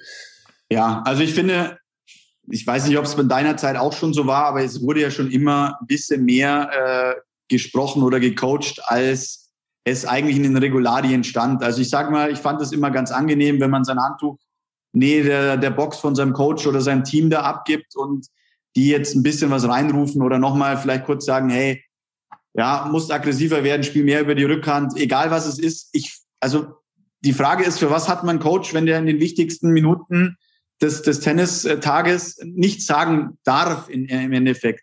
Ich finde es aber übertrieben zu sagen, okay, wir brauchen jetzt ein Timeout oder dass der Spieler dahin geht. Ich würde es einfach mhm. so belassen und sagen, hey, es ist doch schon immer gecoacht worden. Und wenn ihr auf der Seite vom Coach seid und der euch oder Zeichen gibt oder egal was es dann ist, warum sollte man das denn verbieten? Also das mhm. ist für mich unlogisch, dass es wahrscheinlich eine der einzigen Sportarten ist, wo ein Coach während des Wettkampfes gar nicht eingreifen darf. Ich finde, der Gegner sollte es nicht hören dürfen, deswegen nur das Coaching mhm. auf der Seite, wo der, der, der Coach sozusagen ist. Und ich finde es auch too much, wenn jetzt der Coach mit auf die Bank kommt, wie es bei der WTA ist. Das würde mir auch nicht gefallen. Also so könnte ich das als guten Kompromiss finden. Mhm. Wäre auf jeden Fall für Apostolos Tsitsipas, wäre das eine sehr, sehr gute Nachricht. Dann gibt's da weniger Warnings. Ja, vielleicht noch, du hast es jetzt gesagt, äh, Coaching, da ist die Tür offen, bin ich, bin ich gespannt. Generell, wenn du auf den Zustand des Tennissports im Moment schaust, wie, wie geht's Tennis? Wie siehst du es? Und hast du vielleicht auch irgendwie einen jungen Spieler, wo du sagst, boah, das ist ein echt klasse, klasse Typ. Da sehe ich vielleicht auch die einhändige Rückhand von mir. Da macht Spaß zuzuschauen, weil die einhändige Rückhand ist ja auch noch ein Thema. Die ist aus meiner Sicht vom Aussterben bedroht. Ja, also das kann ich nur unterstreichen. Die einhändige stirbt langsam aus. Ähm, ich habe eine These dazu. Ich habe immer so das Gefühl, wenn man Einhänder ist, muss man eine unglaublich gute einhändige Rückhand haben, um, sagen wir mal, in der Weltspitze erfolgreich zu sein. Also eine mittelmäßige einhändige Rückhand, glaube ich nicht, dass man dadurch wirklich weit kommt. Aber ich behaupte, eine mittelmäßige beidhändige Rückhand kommt man weiter eben. Also das ist so ein bisschen, weiß nicht, ob ich es jetzt richtig mhm. rübergebracht habe, mhm. aber als Einhänder muss man noch mehr Qualität in der Rückhand haben als mhm. einer, der die Rückhand jetzt theoretisch nur reinspielt, flach, wo man jetzt nicht viel machen kann. Ähm, die ist einfach nur boxsolide, aber eine boxsolide Einhändige ohne eine Waffe zu sein, glaube ich einfach nicht, dass man dadurch sich äh, gegen die, die anderen Profis äh, durchsetzen kann, auf Dauer im Endeffekt. Mhm. Ähm, jetzt generell gefragt, siehst du, meinst du Tennis im, im, im globalen Aspekt oder jetzt eher auf, auf Deutschland bezogen? Ja, erstmal global. Wie, wie steht's da und wie siehst du dann auch diesen Umbruch? Federer wird wahrscheinlich bald aufhören. Was passiert mit Nadal?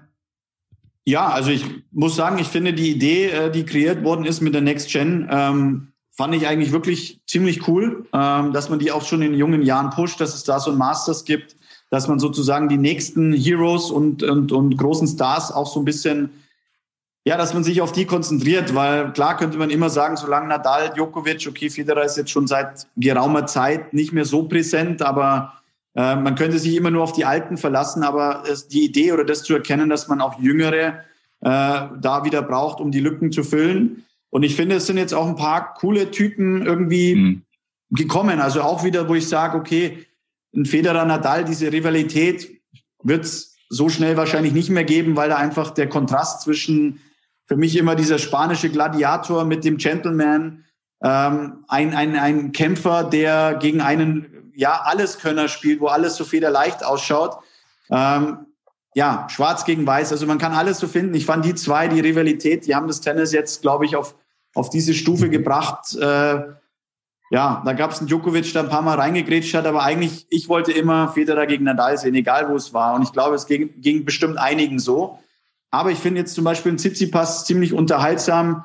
Ähm, ja, der, der spielt attraktiv, einhändige Rückhand, ähm, der geht mal nach vorne, ja, vielleicht introvertiert, aber irgendwie, ja, ist ein Typ, ist auch für mich jetzt so, wo ich sage, mhm. der, der strahlt was aus. Ähm, ja, Sascha hat sich unglaublich gut entwickelt, ist klar für den deutschen Markt auch wieder äh, extrem gut. Ähm, zieht jetzt auch, bringt, bringt viel, hat mit, mit Olympiasieg und das Ganze und auch wie er mit dem Davis Cup da auch sich immer bereit erklärt, da zu spielen. Also der macht da auch extrem viel für uns, für unseren Tennissport in Deutschland. Mhm. Ja, dann hat man mit Rublev einen, wo man sagt, boah, wie geil ist die Vorhand, ein Medvedev, wo du denkst, was ist das für eine Ballmaschine? Also wir haben jetzt im Tennis global gesehen doch ein paar unterschiedliche Spielertypen wieder mhm. bekommen, die das Tennis hoffentlich gut auffangen, wenn wir wirklich alle abgetreten sind und äh, die auch ihren Weg machen. Ja, eine gute Rivalität kann auch sein Alcaraz, Alcaraz und Sinner, vielleicht vergleichbar mit Federer Nadal, das brauchst natürlich noch ein paar, paar Meter. Aber Alcaraz Sinner sind auch zwei, die ich äh, äh, ganz fantastisch finde. Ja, ich muss mich da völlig enthalten. Also äh, ich finde deine These einhändig, beidhändig äh, spannend. Wobei ich finde, es gibt einen, und jetzt trete ich wahrscheinlich ins Fettnäpfchen, aber das tue ich ja gerne mal. Äh, ein Tsitsipas ist erste Zehn mit einer nicht großartigen einhändigen Rückhand. Also zumindest hat er sie in den letzten drei Jahren nicht wirklich weiterentwickelt und es ist nicht mehr sein Paradeschlag, ehrlicherweise. Da würde ich gerne, da würde ich gerne ähm, mal mit ihm darüber reden, ganz ehrlich, weil ich glaube, mhm. dass ich will jetzt nicht über mich viel reden, aber ich glaube, ich bin einer, der mit der einhändigen Rückhand wahrscheinlich fast mit das, das größte Potenzial an, an Varia, äh, Variationen in der Rückhand ja. hat. Also ich kann draufgehen, ich kann brutal flat spielen, ich kann aber auch Monster gut ziehen. Mhm. Ähm, brauchen wir nicht reden, dass jetzt ein Gasquet äh, zum Beispiel die Rückhand Longline viel besser spielt als ich. Aber der hat zum Beispiel keinen, äh, der kann keine Rückhand von oben spielen. Deswegen habe ich gegen ihn mich immer ganz gerne gespielt, weil der immer mit meinem Topspin hinten raus muss und äh, die, die immer von unten ziehen muss. Dafür hat er natürlich von unten, was alles flach ist, einen unglaublichen Zug, sage ich jetzt mal. Aber jetzt von der Variation her und so, würde gerne mal mit einem guten Spieler, der einhändig spielt, einfach mal so ein bisschen trainieren und zu schauen, hey, mhm. vielleicht kann ich den Tipps geben. Einfach mal so als, als Fun, also jetzt nicht als Daueraufgabe, mal eine Woche und dann mal darüber zu sprechen. Das würde mir Spaß machen. Ja, ist klar, kann ich total verstehen. Gerade bei so einem Tsitsipas, wo du auch merkst, das sind einfach aus meiner Sicht technische Defizite, die bei ihm... Sieht halt immer seinen Arm so nach oben, der geht nicht so. nach vorne und so, so, weiter, steht nicht so schön zeitlich. Da gibt es einige so. Punkte, die mir schon aufgefallen sind, ja. Da kommt schon das erste Bewerbungsschreiben als Coach von Philipp Kohlschreiber an die jungen Spieler, die da draußen sind. Ich finde, das gut. läuft hervorragend. Alle zuhören. Chapeau Wallov, Musetti. Ja. Familie, Philipp. Ja. Du hast eine Familie, du hast eine Frau. Soweit ich jetzt richtig informiert bin, habt ihr noch kein Kind, oder? So schaut's aus. So schaut's aus. Generell, ohne dass jetzt wann, wie, was auch immer, aber ist das für dich wichtig? Also wäre das wichtig, also mal von deiner Vorstellung für die Zukunft daraus? Kind, Kinder, egal? Wenn man über dieses Thema spricht, äh, da gebe ich jetzt nur eine kurze Antwort. Ähm, das wird bei mir und meiner Frau, umgekehrt meiner Frau und mir, ähm, aus äh, medizinischer Sicht nicht möglich sein, dass wir zusammen Kinder bekommen. Deswegen ähm, ja, wird es auch da in Zukunft äh, nur beim Hund bleiben. Es würde ja theoretisch andere Möglichkeiten geben, aber das ist ein ganz anderes Thema. Das ist eine sehr private Sache. Es gibt ja auch die Möglichkeit der Adoption, was auch immer. Aber generell ist das bei euch die Situation so und dann lassen wir das auch so stehen. Ähm, ich habe mir fällt jetzt, ich, ich, ich hätte glaube ich nur so wahnsinnig viel Fragen. Nee, gar nicht. Nee, ja, weil ich äh, auch da ehrlicherweise, ich finde es eine extrem ehrliche Antwort, wo sich die meisten äh, drumherum geredet hätten. Und äh, das bist wieder du. Die ersten Jahre äh, in dem Sinne versucht, ja, wir üben noch und was weiß ich, aber irgendwann muss man, äh, glaube ich, auch äh, das einfach ja, einfach mal auch abhaken und dazu einfach, ja, was heißt stehen, aber das einfach, ja, ist so. ansprechen, um dann nicht nochmal in der nächsten Woche nochmal so eine Frage zu bekommen. Irgendwann ähm, haben es die Leute dann vielleicht auch irgendwie über alle Ecken mal gehört und dann ist das, sage ich mal, doch irgendwo schwierige Thema oder emotionalere Thema dann auch äh, ja einfacher zu behandeln. Ja, ja, aber du merkst gerade, ähm, ne, du hast ja recht, du hast mich ein kleines bisschen auf ein Konzept gebracht, weil man manchmal mit einer solchen ehrlichen Antwort nicht rechnet.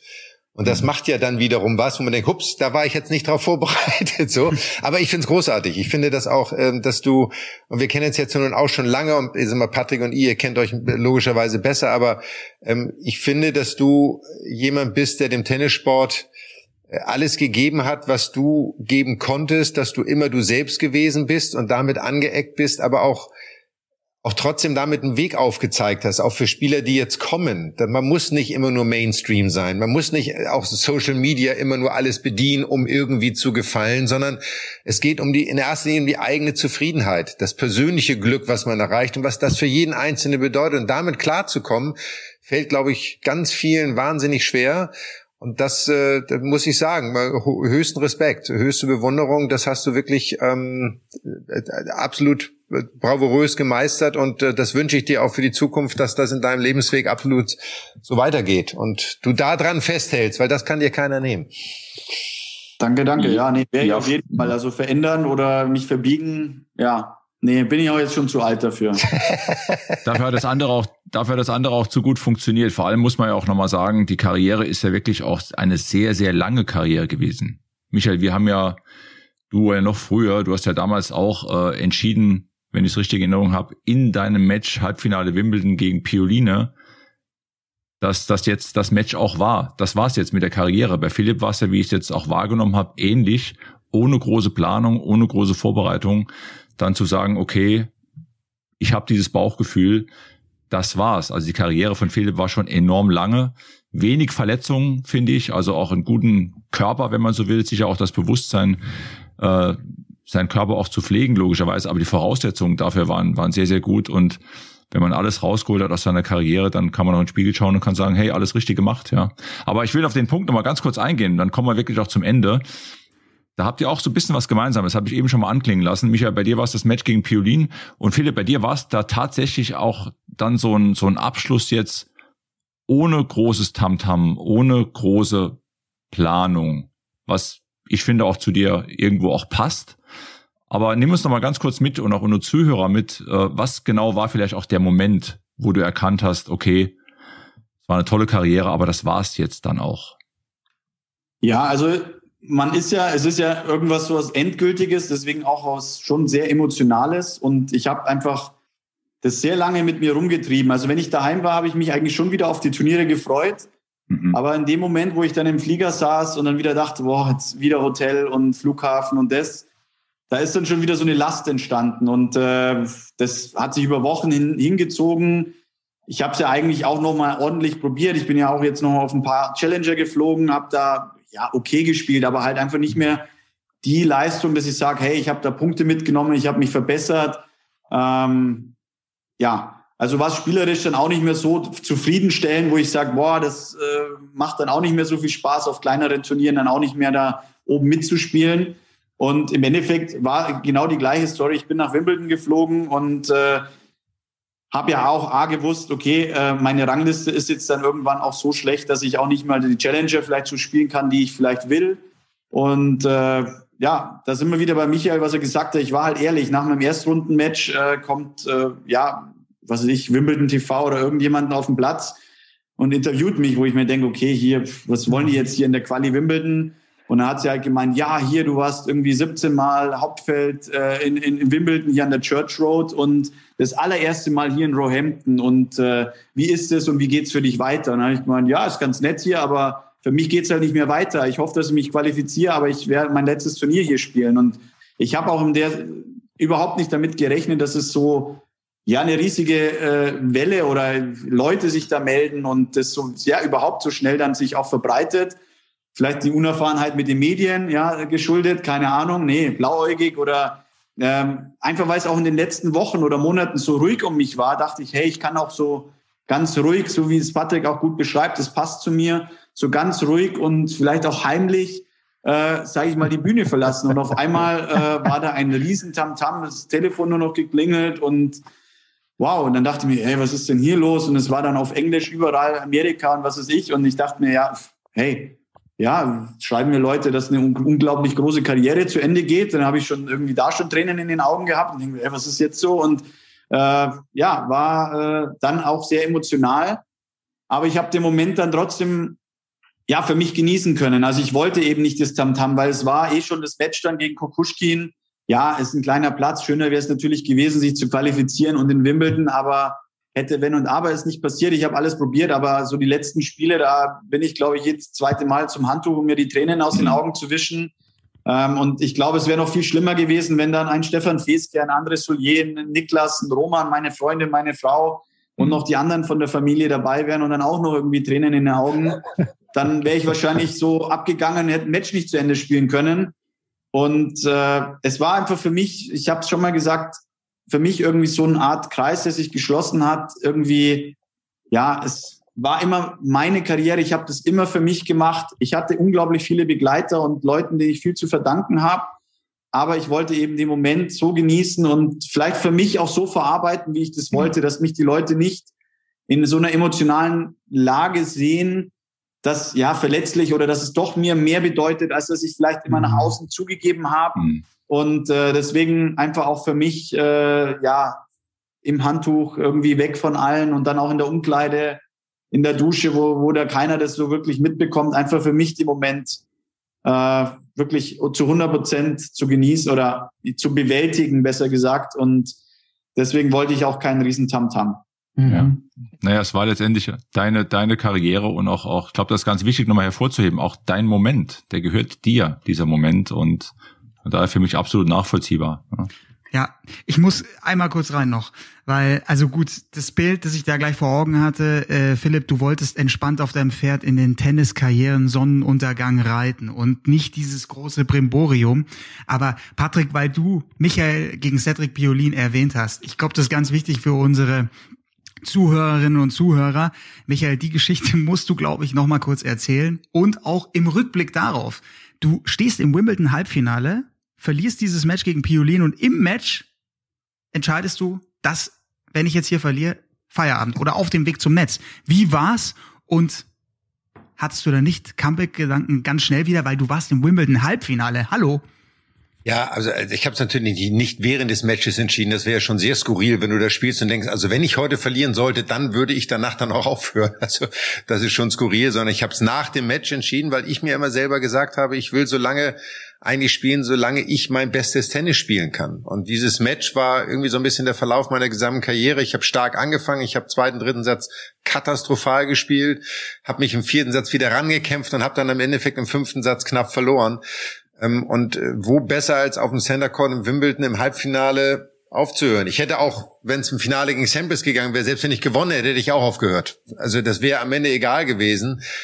Ähm, von da äh, finde ich es schön, wenn man selbst bestimmt, wenn man selbst entscheidet für sich und auch den richtigen Moment findet. Den kann eh kein anderer finden. Das Einzige, was ich im Nachgang bereut habe, ist, weil das war das letzte Match, es war ein Abendmatch, es war fast dunkel, ähm, und es war eine tolle Atmosphäre irgendwie und es war ein, ein gutes Match in allem. Ähm, ich hätte mir, ich habe mich nicht getraut, aber ich wollte mir gerne einen Stuhl nehmen und wollte mich eigentlich gerne auf den Center Court setzen und warten, bis der letzte Zuschauer vom Center Court runtergegangen ist. Und ich hätte es wahrscheinlich bei jedem anderen Turnier auf der Welt gemacht. Ich habe mich nur in Wimbledon nicht getraut. So und das ist das, was ich so im Nachgang bereue, ist das falsche Wort. Ich finde es schade, dass ich mich nicht getraut habe, weil ich glaube, das wäre so ein so ein Abschied für mich auch gewesen zu sagen, so, the last man has left the house. So, das ist irgendwie so und dann ist auch wirklich so vorbei. Und ich glaube, das wäre ein besonderer Moment gewesen, war es aber trotz allem. Aber ähm, bin da total bei. Kurz ein, äh, war das nicht Franz Beckenbauer, wo sie WM-Titel äh, gewonnen haben, wo er dann auch so, sage ich mal, ja, ja. alleine äh, auf dem Platz dann so, ja, also irgendwie, ja, es ist, ich den Moment für sich einfach zu genießen. Und das braucht man manchmal wirklich, äh, ja, was Michael gesagt hat, er wäre gerne vielleicht da in dem Stadion nochmal gerne alleine gewesen, um das alles, ja, alleine für sich zu haben. Ja, man ist ja immer in der Öffentlichkeit und ich glaube, dass es dann vielleicht manchmal sogar noch besonderer ist, wenn man wirklich für sich ist in diesem Stadion, was sonst immer laut und so ist, sondern dass man dieses, diesen stillen Moment für sich hat. Ja, ja, es läuft ja aus dem Film ab. Weißt du, du hast ja auch in dem Moment, wo das passiert, kommen ja Erinnerungen hoch, Emotionen, Momente, wie du sagst, du hast angefangen zu weinen oder hast Tränen gehabt, so, ja, ja, Tränen in den Augen, so, aber es passiert ja ganz viel mit einem, was man nicht vorhersehen kann. Und das zuzulassen ist auch, spricht auch für sich. Und das, Philipp, auch nochmal. Diese Resonanz, die du aus den Medien erfahren hast, spricht natürlich genau dafür, dass du eine großartige Karriere im Tennissport hattest und wahnsinnig viel erreicht hast. Und es spricht wiederum für dich, dass du das nicht so hoch gesetzt hast ähm, und es auch überbewertet hast, sondern es eher ja, so ein bisschen normalisiert hast. Aber ich glaube, dass die Medien und auch das Echo von dem ganzen Sport dir auch genau aufzeigen, was du über die letzten 20 Jahre erreicht hast und geleistet hast. Und darauf kannst du irre stolz sein. Und das musst du auch, so, ähm, wie immer sich das äußert, aber ähm, das wird dann kommen, wenn du dann noch mal 10 Jahre oder 15 Jahre älter bist und dann anfängst zurückzuschauen und in Erinnerung schwelgst, wie Patrick und ich das ja gerne machen. Wir schwelgen ja mittlerweile gerne in Erinnerung, in der guten alten Zeit. So. Also von daher, ähm, nein, ich finde, das ist ein schönes Schlusswort. Oder haben wir jetzt noch irgendwie, ich finde, das ist ähm, ein schönes Schlusswort von mir, aber ähm, ja, ich würde eigentlich gerne eins von dir hören noch. Ich würde gerne noch etwas hören, was, ja, so eine Plattitüde, was wünschst du dir für die nächste Zeit? Ist blöd, du hast gesagt, was jetzt dein, deine Vorgabe ist. Pass auf. Werdet ihr deutscher Mannschaftsmeister Bundesliga, ja oder nein? Ich hoffe es natürlich, aber ich glaube, dass wir es nicht mehr schaffen. Ja, zwei Spieltage und zwei Punkte hinten, das wird eng. Das ist kein gutes Schlusswort, aber wir haben zumindest ein aktuelles Thema. Wir drücken dir dafür auf jeden Fall die Daumen, dass es eventuell noch klappt. Wir danken uns wirklich äh, ganz herzlich für deine Zeit und für deine ehrlichen Antworten und äh, dafür, dass bei mir das ist das Handy meiner, das ist das Handy meiner Frau, das hier rumliegt, aber jetzt ist schon das ist jetzt schon abgenommen, Gott sei Dank, aber ihr wisst, auch Geduld ist eine Tugend, die man lernen kann, ja. Ja, und Kasten Bier, weißt du, ne? Ja, kennt sich ja mit aus, ne? Ja, das ist kein Problem, das ist kein Problem, das kriegen wir alles hin. Ja, ja, klar, das ist einfach so hier Live Podcast, das passiert einfach. So ist ja. es einfach, gehört dazu. Also Philipp, ganz lieben Dank für deine Zeit. Ja, vielen vielen Dank Philipp. War wirklich sehr interessant, war ein super schönes Danke. Gespräch. Super spannend, vielen Dank. Und Michael, dein ja. Lieblingsthema, Teasing. Ja, ja, natürlich, ne, Teasing. Ich bin doch schon dabei. Ich habe es doch schon auf der Uhr. Wir müssen natürlich unsere Kollegen von Backstage Boxengasse wieder ankündigen mit den neuesten Geschichten. Alles um das letzte Rennen.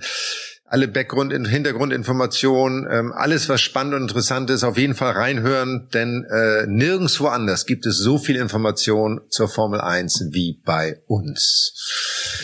Und Tennis gibt's satt bei uns. Sky Sport Tennis ist die Adresse. Jetzt die großen Tausender. Erst Montreal, zwar ohne Nadal, ohne Djokovic, dafür mit der Nummer eins der Welt. Daniel Medvedev hat Los Cabos gewonnen und er könnte früh auf den Turniersieger von Washington, auf Nick Kyrgios treffen. Also hochinteressante Auslosung. Dann Carlos Alcaraz mit dabei. Tsitsipas haben wir vorhin im Podcast gehört, der spielt auch mit. Und dann kommt danach auch schon das nächste Tausender Cincinnati. Wir haben gehört, Alexander Zverev, der hat seine Diabeteserkrankung öffentlich gemacht. Auch das wird großes Thema natürlich bei uns sein, bei Sky Sport Tennis, bei Sky Sport News. Hat eine Stiftung dazu gegründet und will Mut machen für andere Diabetiker, will Medikamente bereitstellen. Bemerkenswerter Schritt, wie ich finde. Das werden wir in den kommenden Podcasts dann sicherlich mhm. auch nochmal thematisieren. Alle Fälle. Also an alle. In diesem Sinne. Ganz, ganz lieben Dank. Es war super. Und an alle Tennisfreunde draußen, die auf die Plätze gehen. Habt viel Spaß draußen. Bisschen warm machen. Das hat Philipp auch ab und zu gemacht. Und dann Spaß haben am Court. so, und lebt die einhändige Rückhand. Wir, Philipp, wir setzen uns jetzt für die einhändige Rückhand ein. Mit dem Hintergrund, man muss viel weniger laufen, als wenn man eine beidhändige spielt. Also denkt über die Effizienz nach.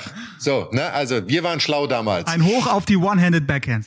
Mach's Alles gut, Gute, bleibt Danke. gesund, bis zum nächsten Mal. Tschüss. Ciao. Ciao.